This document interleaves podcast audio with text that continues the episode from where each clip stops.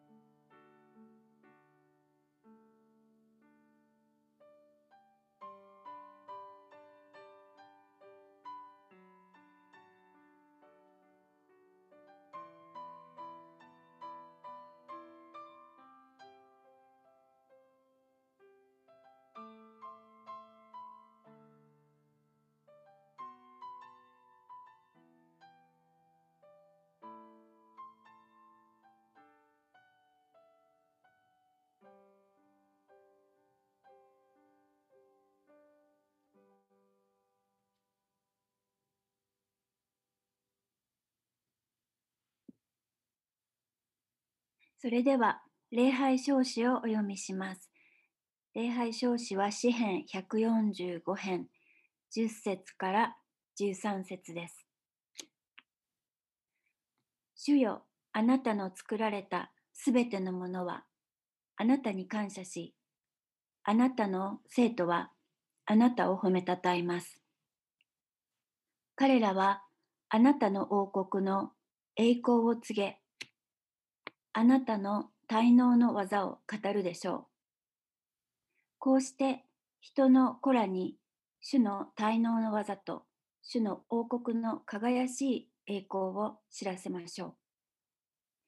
あなたの王国は永遠にわたる王国。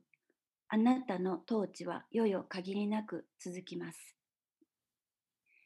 それでは皆さんで賛美してまいりましょう。聖なる週です。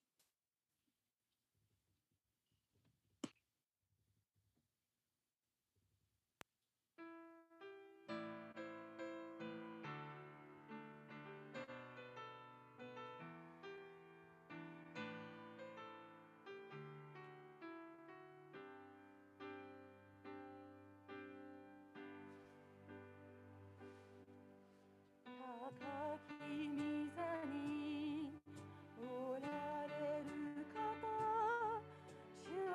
べて収める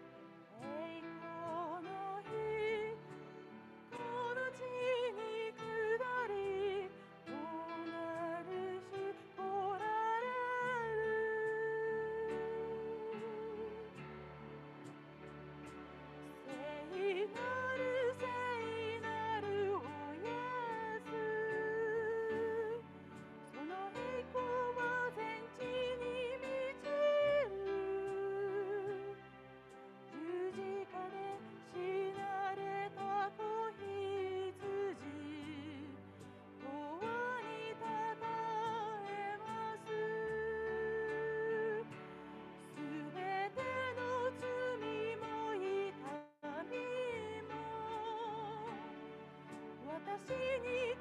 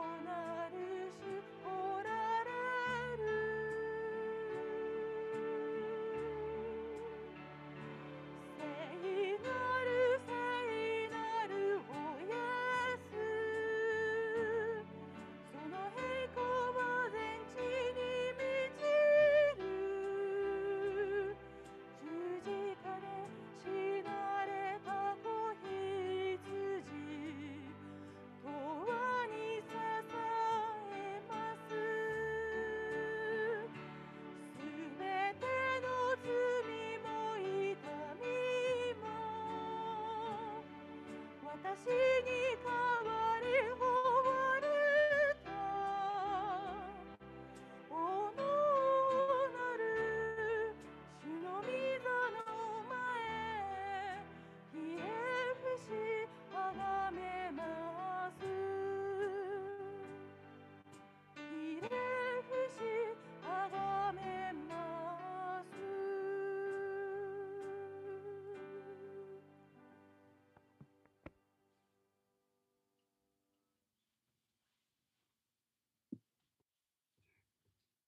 それでは、礼拝の開会のお祈りをさせていただきます。お祈りします。天の父なる神様、えー今日も、えー主にオンラインという形ですけれども、えー私たちがあなたの前に集まって礼拝を捧げることができるこの機会をありがとうございます。えーこのコロナ禍の中で、えーいろいろなあ難しさを感じておられる、えー皆さんが、えーこの中にはいらっしゃるかもしれません。えーまた、うん、この状況の中で私たちのいろいろなものがあらわにされるあこともあると思います。え今、えー集まれない、えーこの状況の中でも、えー本当にお一人お一人があなたとあなたに心を向けてあなたに本当に信頼して、え忍耐していけるようにどうぞ助けてください。えこのストレスを感じる状況の中で、うん、私たちのいろいろな良くない、え面も出てくることがあるかもしれません。え私たちが本当に、えー真実に、うん、生きていなくてもあなたは常に真実な方であることを本当にありがとうございます。えー私たちが誠実で忠実でなくてもあなたは、えー本当に私たちに誠実を尽くしてくださる、えー真実な方であることを、えー覚えて本当にありがとうございます。えー今日の、えーこの礼拝の時間の中で、えー語られる西尾兄弟のメッセージをどうぞあなたが用いてください。えー聞く私たちの心をどうぞ整えて、えーその、えーメッセージを本当に、え素直に受け止める、えその柔らかい心を私たちに整えてください。えこの時を感謝してイエス様のお名前によってお祈りします。アーメン。それでは、えー聖書の紙芝居のお時間です、えー今日の箇所は新約聖書の、えー箇所でタイトルは友達を運んでです。中村姉妹よろしくお願いします。はい。友達を運んで、チューブの人を治すイエス。ルカ福音書5章17節から26節友達を運んで、人、人、人、その家は人でいっぱいでした。イエス様がいらっしゃり、人々は人々に教えを語り、病気を治していたからです。誰もがイエス様を少しでも見たいと思っていました。そこにある人々が歩けない友達を連れてきました。イエス様がきっと治してくださると信じていたので友達をマットに乗せて運んできたのです。家が人であふれていたのでその人たちは中に入ることができませんでした。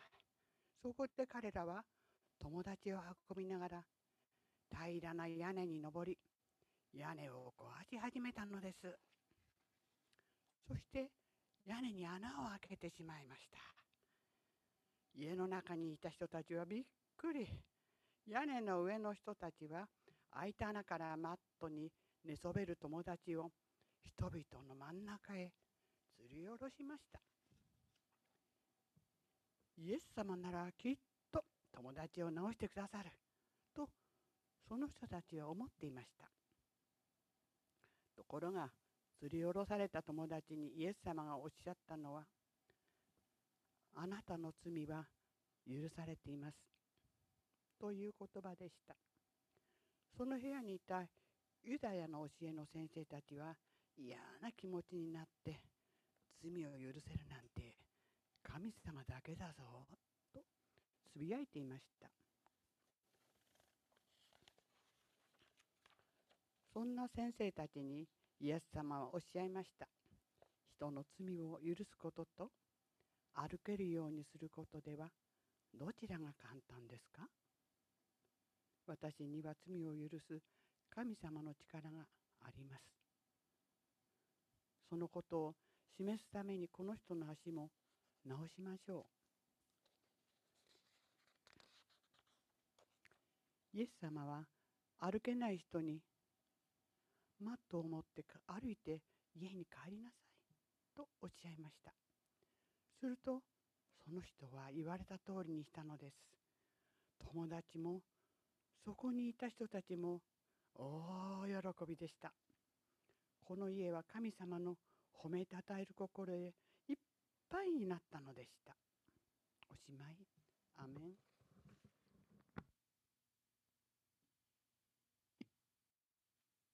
ありがとうございます。それでは、えー、購読文を読みしたいと思います。えー、購読文は、ローマ人への手紙8章35節から39節、えー、と購読文ですけれども、あのとちょっとズームで、あのやっているというのもあるので、えー、皆さんで一緒にあの声を合わせてあの読んでいただければと思います。えー、全部の説をあの一緒に読みたいと思います。えそれでは、えローマ人への手紙8章35節から39節私たちをキリストの愛から引き離すのは誰ですか？困難ですか？苦しみですか？迫害ですか？飢えですか？裸ですか？危険ですか？剣ですか？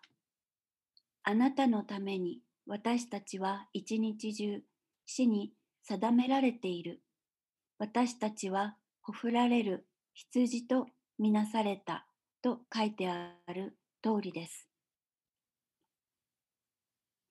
しかし私たちは私たちを愛してくださった方によってこれらすべてのことの中にあっても圧倒的な勝利者となるのです。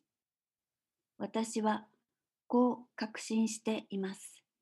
死も命も、見つかいも、権威あるものも、今あるものも、後に来るものも、力あるものも、高さも深さも、その他のどんな被造物も、私たちの主キリストイエスにある神の愛から私たちを引き離すことはできません。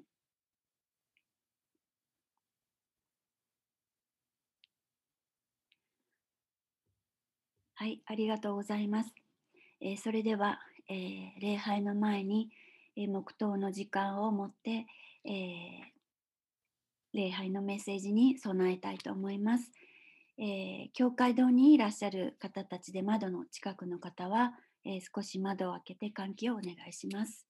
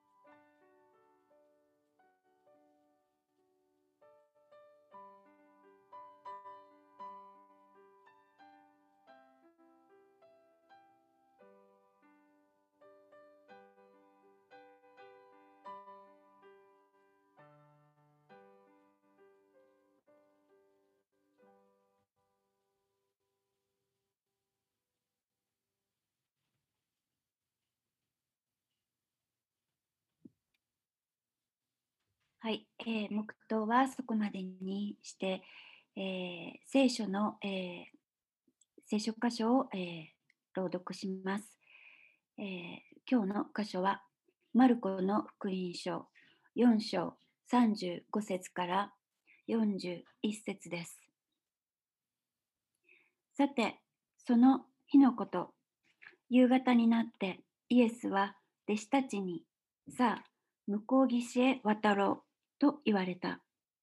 そこで弟子たちは群衆を後に残し、船に乗っておられるままでイエスをお連れした。他の船もイエスについて行った。すると激しい突風が起こり、船は波をかぶって水でいっぱいになった。ところがイエスだけは友の方で枕をして眠っておられた。弟子たちはイエスを起こして言った。先生、私たちが溺れそうで死にそうでも何とも思われないのですか？イエスは起き上がって風を叱りつけ湖に黙れ静まれと言われた。すると風は止み、大なぎになった。イエスは彼らに言われた。どうしてそんなに怖がるのです？信仰がないのはどうしたことです？彼らは大きな恐怖に包まれて、互いに言った。風や湖までが言うことを聞くとは、一体この方はどういう方なのだろう？えーそれでは、えー礼拝のメッセージをお西尾さんに、えーしていただきます。メッセージのタイトルは、嵐を鎮めるイエスです。よろしくお願いします。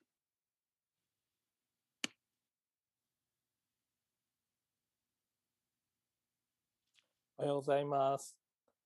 えっと、それでは、あの、一言お祈りをして、えっと、メッセージの方入っていきたいと思います。一言お祈りします。え愛する天のお父様、今日こうして、えーズームを通して、また礼拝堂で共に、えー見舞いに集まり、あなたを礼拝できることを感謝いたします。えー今日の、えー聖書箇所を見ていきますけれども、どうか私たち、えーよくわかるように助けてください。この時を感謝して、尊きイエス・キリストのお名前によってお祈りします。アーメン。えっと、それではですね、あの今日の聖書箇所を、えっと、もう一度お読みしたいと思います。え4章35節から。さて、その日のこと、夕方になってイエスは弟子たちに、さあ、向こう岸へ渡ろうと言われた。そこで弟子たちは群衆を後に残し、船に乗っておられるままでイエスをお連れした。他の船もイエスについていった。すると激しい突風が起こり、船は波をかぶって水でいっぱいになった。ところがイエスだけは友の方で枕をして眠っておられた。弟子たちはイエスを起こして言った。先生、私たちが溺れて死にそうでも何とも思われないのですか？イエスは起き上がって風を叱りつけ、湖に黙れ、静まれと言われた。すると風は止み、大なぎになった。イエスは彼らに言われた。どうしてそんなに怖がるのです信仰がないのはどうしたことです？彼らは大きな恐怖に包まれて互いに言った。風や湖までが言うことを聞くとは、一体この方はどういう方なのだろう。さて、えっと、今日ですけれども、えっと、マルコの福音書4章の35節から41節から、えっと、一緒に見ていきたいと思います。えっと、今日の聖書の箇所ですけれども、えー有名なですね、イエス様が嵐を鎮めるというお話です。えーお話自体はですね、まあ、すごくわかりやすくて、イエス様がですね、弟子たちと船に乗って向こう岸に行こうとされた時に、突然の嵐になって船が沈みそうになります。弟子たちは大慌て。何とかしようと頑張りますけれども、イエス様は眠っておられます。弟子たちがイエス様を起こして、イエス様が風と波をお叱りになると嵐は静まった。そういう不思議な奇跡のお話です。今日はこの聖書箇所からですね、一緒に見ていきたいというふうに思います。で、今日のお話ですけれども、えー、っと、マルコの福音書4章の前半から話としては続きの話になっています。4章の前半を見ますと、イエスがですね、ガリラヤ湖のほとりで人々に教えられておられる、そういったお話でした。有名なですね、あの種まきの例え、ここにちょっと絵で書きましたけど、道端に落ちた種であったり、土の薄い岩地に落ちた種、茨の中に落ちた種、余市に落ちた種、そういった例え話を用いてですね、人々に、教え、福音とはどういうものか、それが受け取った人たちはどういうふうに成長するのかについて説明したりですね、あるいはからし種の例え、こんなにちっちゃいからしの種がですね、大きな木になる、そして実をつける、そういったことをですね、お話ししている、そういったお話をされていました。お話が終わるとですね、夕方になったので、人々を解散させて、そして弟子たちにですね、向こう岸に渡ろうと言われて、船に乗って向こう岸に向かってですねえ、漕ぎ進む、そういった形で進んでいくわけです。ところがですね、あの、えっと、これガリラヤ湖の写真、今の写真だそうです。あの、こんな感じの湖です。で、こういったところをですね、え漕ぎ進んでいくと突然の嵐が吹き出してですね、船が波をかぶって沈みそうになりました。当然ですね、夕方から漕ぎ出してますので、辺りはだんだん暗くなってきている。風が強くなって、船がですね、大きく揺れて、まるで木の葉のように舞って沈みそうになるわけです。37節を見ますと、船は波をかぶって水でいっぱいになったというふうに書いてありますので、もうですね、船の中まで水が入ってきてしまっていると。そんなような状況です。沈没寸前なわけです。そのような中でですね、イエス様は、えー、友の方で寝てたわけです。さて、ここではですね、弟子たちが当然一緒に船に乗っているわけですけれども、弟子たちのうちですね、ペテロとアンデレっていうのは、もともとガリラヤ湖で漁師をしていました。ですからですね、この湖のことについては、誰よりもよく知っていたでしょうし、漁師をしてたわけでしたから、船の操縦にも自信があった。そのように思います。最初はですね、自分たちで何とかできると思って努力をしました。しかし、この時の嵐というのは、彼らの手には負えないほどの大嵐で、船はですね、水をかぶって沈みそうになります。ところがですね、イエス様は平気で寝ておられるわけです。弟子たちはイエス様を揺り動かして訴えます。先生、私たちが溺れて死にそうでも何とも思われないのですか。イエスは起き上がってですね、風を叱って湖に黙れと言われました。するとですね、まるでこんな感じ。風も波も収まって静かになったわけです。風が収まってですね、このように泣き、波のない状態になった時、イエス様は弟子たちに言われたわけです。どうしてそんなに怖がるのです？信仰がないのはどうしたことです？このようにイエス様は言われるわけです。弟子たちになんでこんなふうに言われたのでしょうか？それはですね、イエス様が共におられたのに、彼らがですね、恐れおののき、そして慌てふためいてしまったからです。弟子たちはですね、イエス様と毎日生活を共にしていました。ここまでにもですね、いくつも奇跡を見てきました。イエス様がですね、いろんな奇跡をされるのを見て、またですね、イエス様から神様の偉大さについてもお話を聞いていた。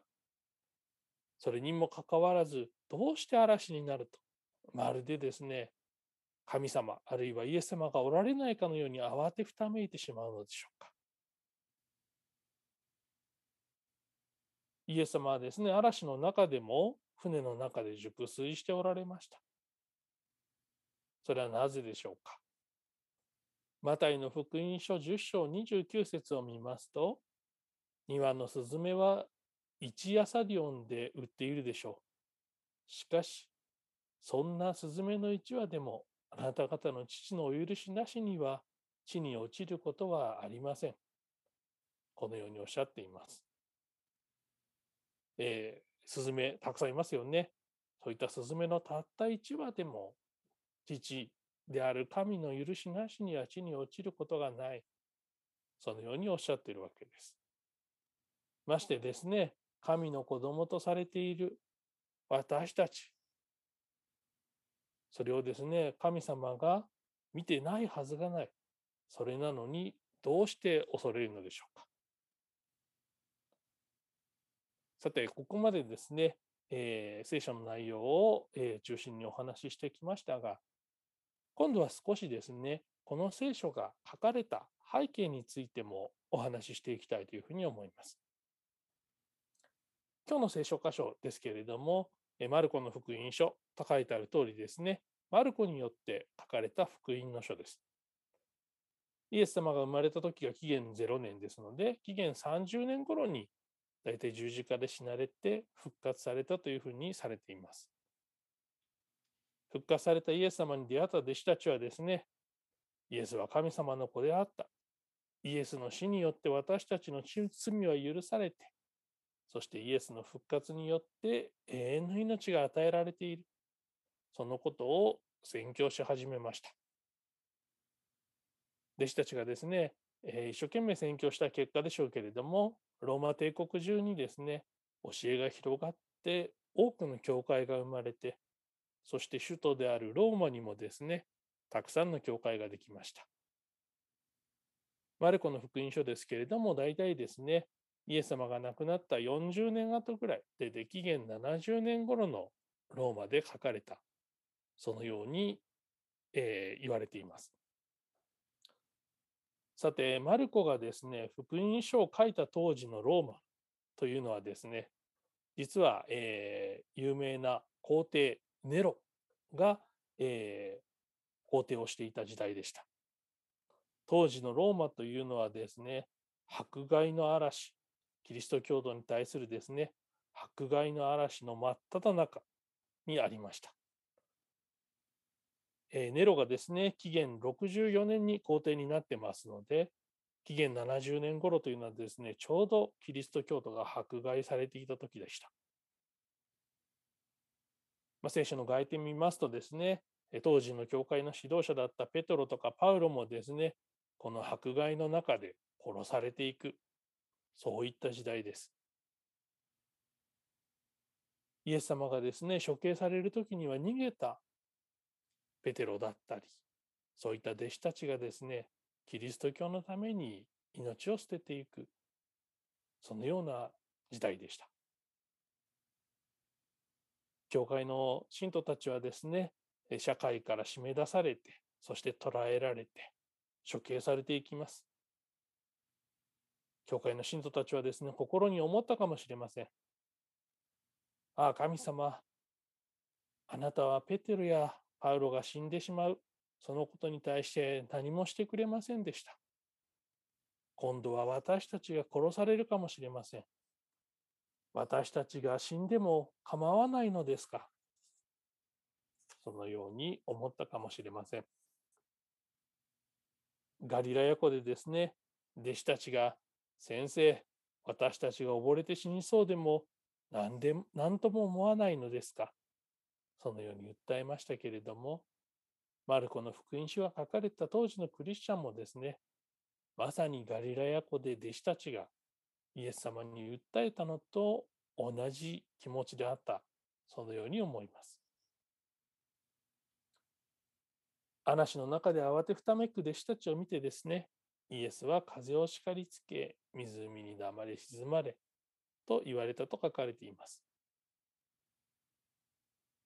するとですね、風は止んで大なぎになった。そのように書かれています。神様はですね、この世界、天地万物すべてを作られた方です。そしてどんなことでもできるお方です。この世界を言葉だけで作られた。そして嵐でさえも従う、そのようなお方です。さて、私たちですけれども、えー、いろんなことがですね、うまくいっているとき、順調なときにはですね、あ神様が共にいてくださる。そのことをですね、感謝を持って認めることができると思います。いろんなことがうまくいっているときにはですね、特にそうだ、そのように思います。ところが一旦困難な状況に陥ると、私たちのですね、弱い心は一変してしまいます。特にそれがですね、生命の危機につながるような時、そのような時には慌てふためきます。まるで今日の聖書箇所の弟子たちのようにですね、イエス様がすぐそばにいてくださる。そのことがですね、何の意味もないように感じてしまう、そのような弱い性質があります。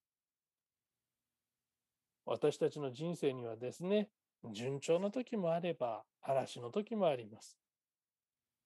時にですね、大嵐の時もあるでしょう。たとえイエス様を信じていたとしてもですね、例えば重い病気にかかっている、そのことが分かった時には慌てふためきます。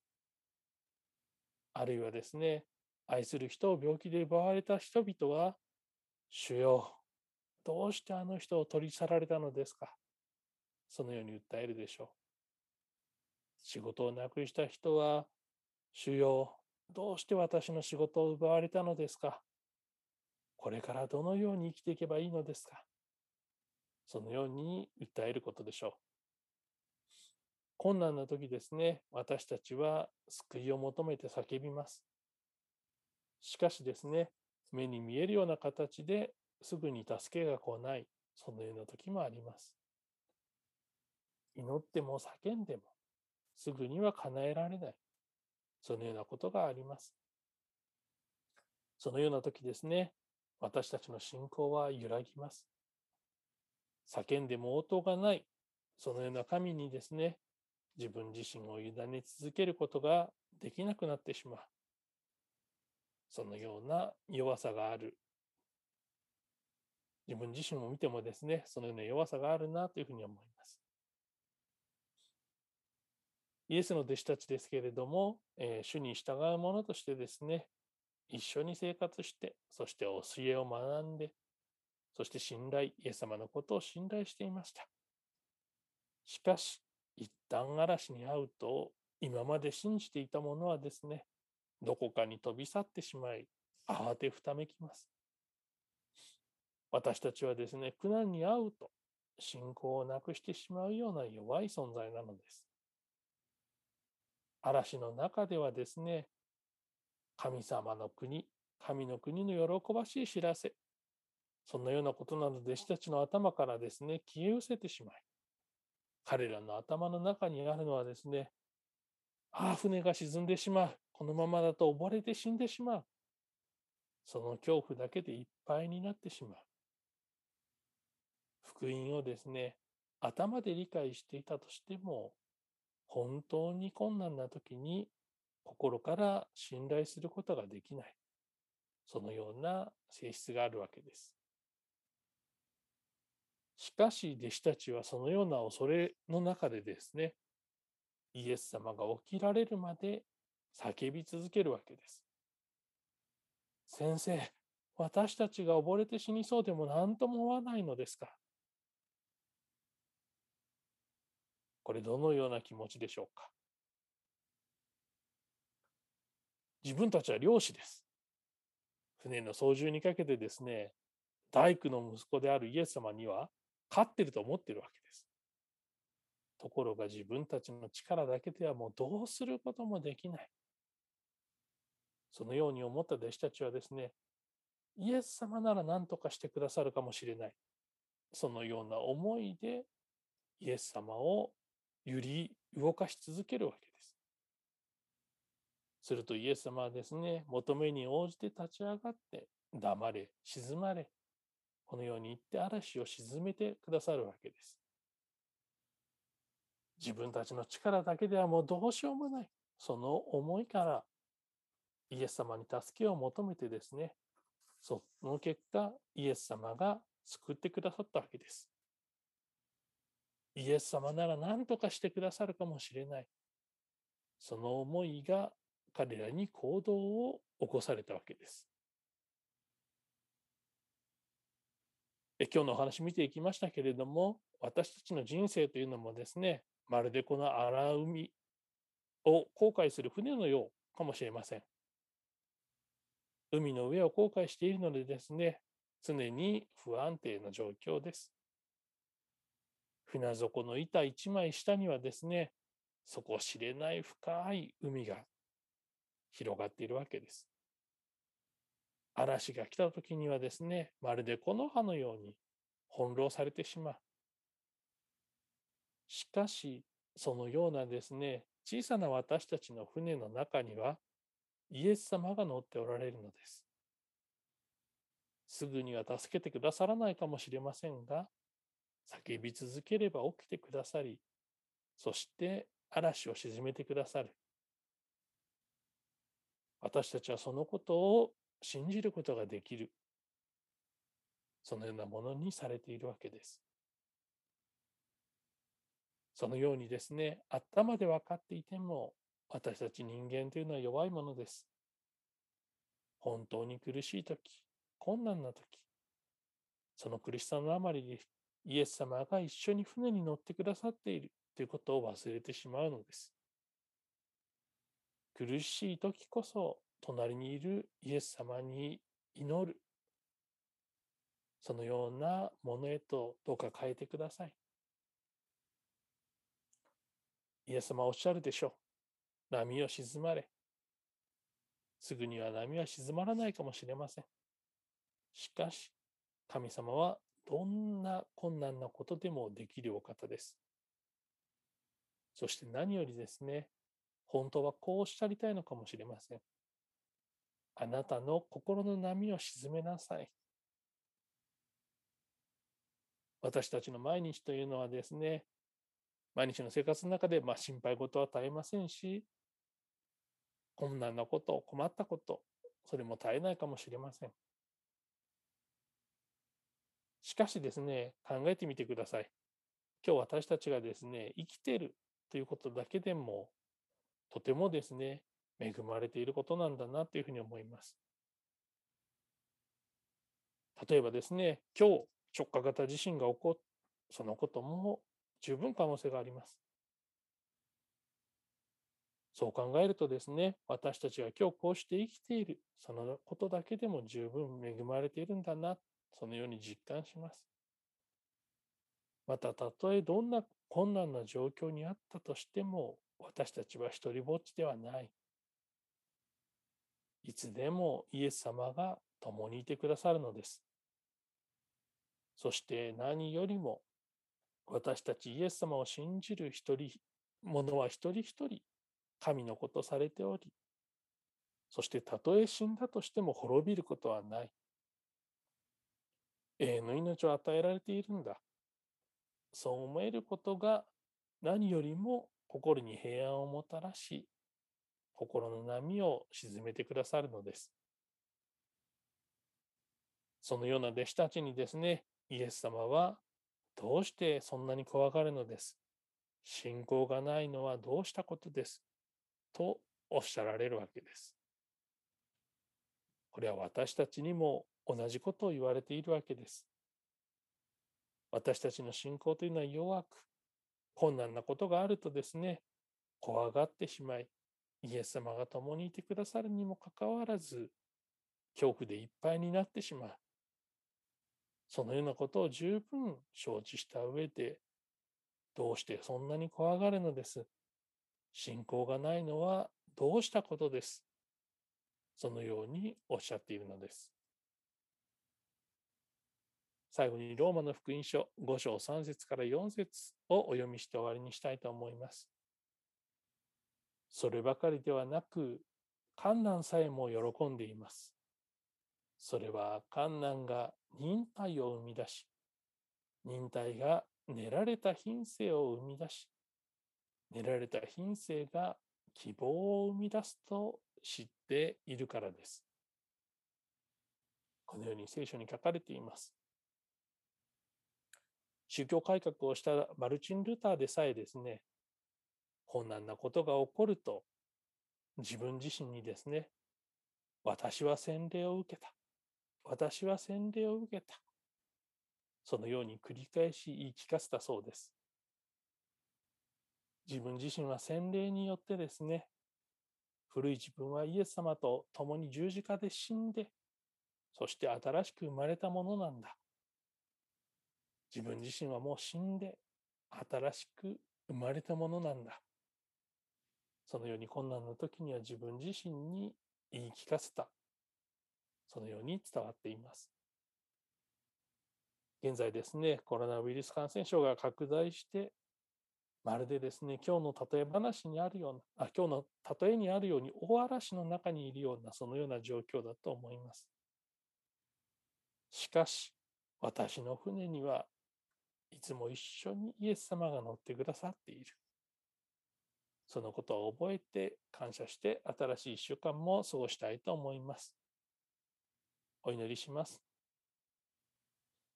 愛する天のお父様、今日こうして共に聖書からあなたの言葉、見ていくことができること感謝いたします。私たち、あなたのことを知って、あなたの愛の深さを知って、またそれを受け入れたものです。しかし、そのような私たちでさえ、大きな困難な時、恐怖がある時、悲しみがある時、まるであなたがそばにいてくださらないように感じることがあります。まるで一りぼっちになってしまったような孤独を覚える時があります。どうかそのような時、思い出させてください。私たちの船にはあなたが共に乗っていてくださる。いつでもそばにいてくださる。どうかそのようなことを思い出してください。コロナウイルス感染症拡大して、まだまだ困難な状況続いています。そのような中で、どうか私たち一人一人の信仰を強めてください。今日この時を感謝して、尊きイエス・キリストの名前によってお祈りします。アメン。